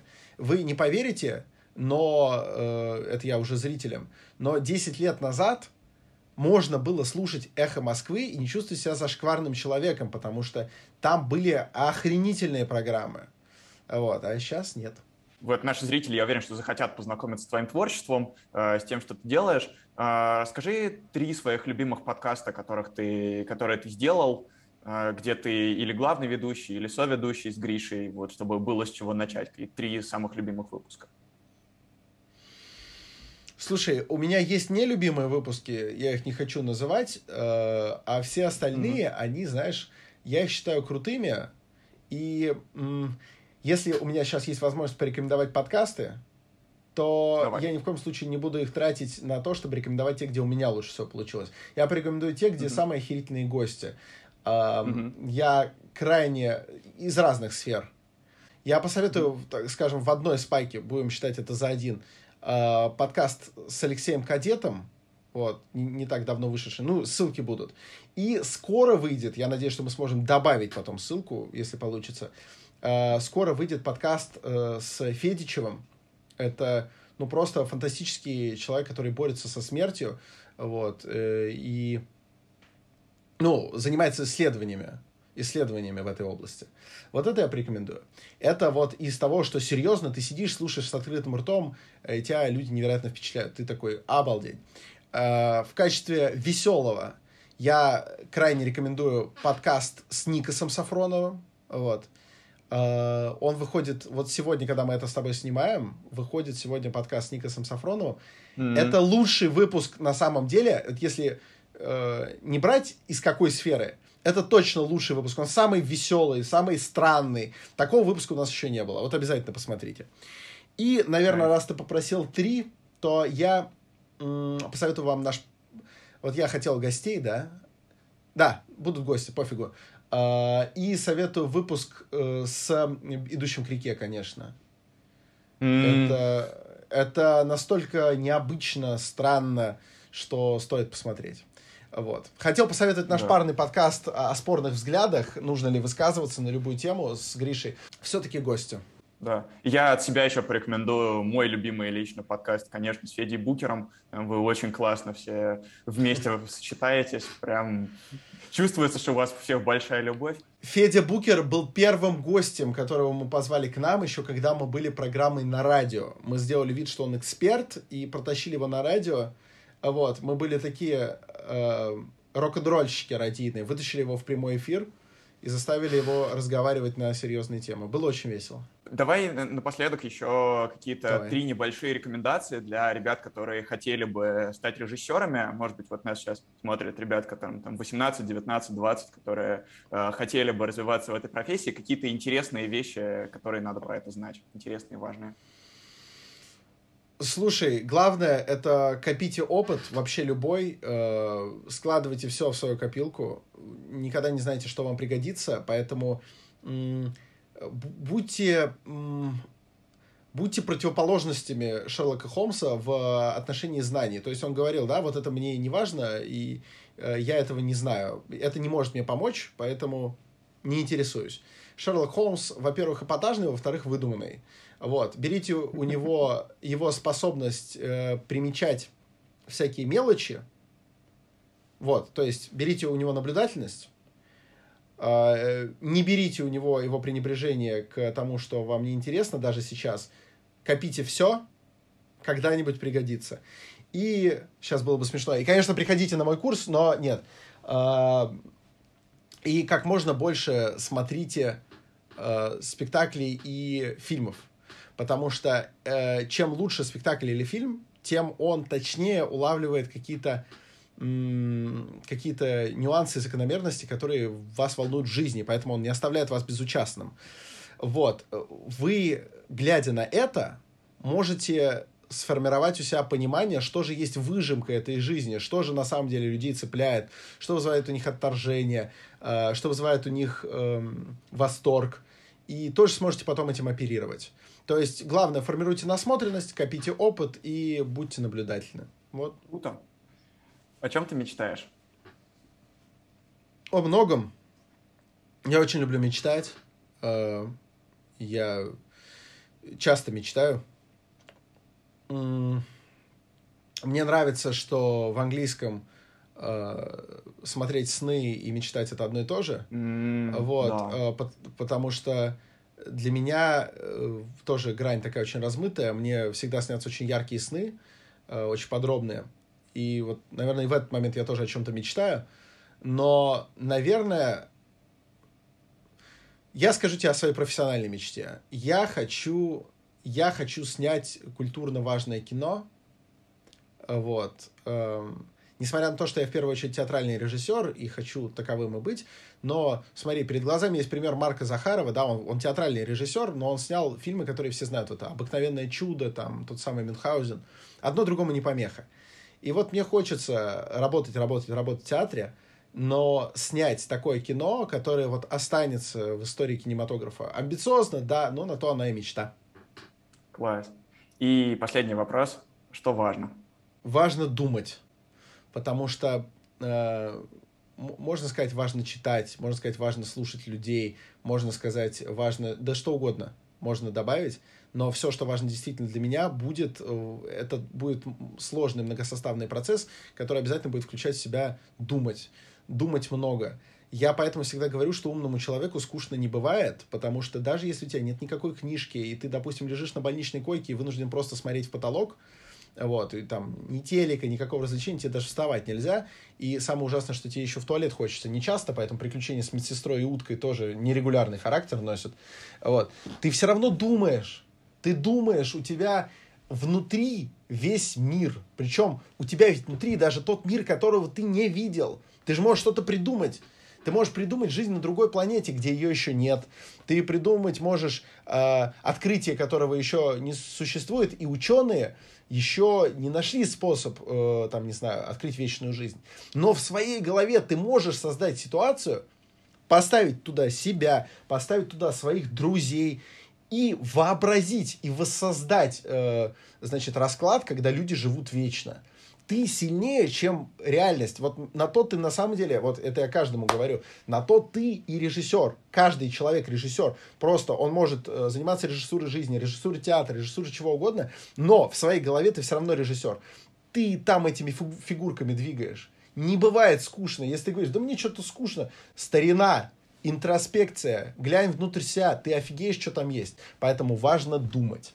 Вот. Потрясающий ответ. Один из, наверное, самых интересных, которые мне были на подкасте. А, это был подкаст «Как ты это делаешь?». А, мы говорили с Сашей Форсайтом, а, режиссером, современным философом, бизнесменом, а также замечательным садовником, который спас два цветка. Э, рассказал нам о том, как сажать морковь. Обязательно ставьте лайки, подписывайтесь на канал, пишите отзывы в приложении, где вы слушаете подкасты, пишите комментарии в Ютубе. А что писать в комментариях в Ютубе, вам сейчас скажет Саша, потому что мы еще и конкурс придумали. Давайте так. Э, у меня скоро э, будет шансон-альбом, на самом деле. То есть... Как звучит-то, господи, шансон-альбом. Я, я, очень, я очень сам его жду, я очень стараюсь. Э, значит, это очередной случай, когда я понимаю, что, скорее всего, это вряд ли э, заберет широкий пласт аудитории, но мне очень хочется это сделать. У него есть название. Название будет «Серьезные песни». Мне кажется, шансон-альбом по-другому называться не может. Вот. Во-первых, это снимает вопрос, типа, ты шутишь? Нет, я не шучу. Я максимально серьезен. Это серьезные песни. Вот. Но мне кажется, что у шансон-альбома вполне может быть подзаголовок. Знаешь, э, как концерты, знаешь, что-то типа э, король 25 лет на сцене. Вот подзаголовок у него есть. Вот. Так вот, будет серьезные песни, а подзаголовок я предлагаю придумать вам. Если вы придумаете подзаголовок, который будет прям разносить, и мы со Львом посмотрим, поймем, что как круто, как классно. Во-первых, э, э, этот э, подзаголовок разместится в качестве официального подзаголовка моего альбома. А во-вторых, во-вторых, человек, который предложит такой интересный вариант, мы для него персонально либо напишем здесь на студии биток, хороший, крутой, либо, если вдруг вы не любите рэп, вот, э, отлично вас могу понять, сам по-разному по, по, по к нему отношусь временами, вот, мы напишем вам маленькое симфоническое произведение, вот. Чтобы вы понимали, э, кстати говоря, что люди, которые делают рэп, далеко не всегда ограничены двумя синтами, басом и перкуссией. Вообще-то мы можем писать симфоническую музыку, и даже, возможно, сможем вас... О, тавтология сможем вас обрадовать. Так что предлагайте под заголовок для моего альбома «Серьезные песни», а мы со Львом вас подогреем. Да, обязательно пишите в комментариях. И еще, если в вашем окружении есть кто-то, кто тоже интересуется психологией, рефлексией, музыкой и вещами, о которых мы сегодня поговорили с Сашей, обязательно поделитесь э, с вашими друзьями, потому что мы на подкасте говорим про такие вещи, про которые не каждый день и далеко не с каждым можно поговорить. Саша, спасибо большое. Пока-пока. Спасибо, удачи всем. И, кстати, если вам действительно стало интересно всякие темы по режиссуре, то возможно, это не успеет выложиться все до воркшопа, он 18 октября. Но если даже он уже прошел, скорее всего, запись никуда не делать, вы можете его просто посмотреть, это абсолютно бесплатно будет на Ютубе. Мы наверняка оставим ссылочку. Конечно. Вот, ознакомьтесь. Оставим. Расскажу вам много всего интересного. Спасибо огромное, что позвал. Мне было очень приятно. Офигенные вопросы.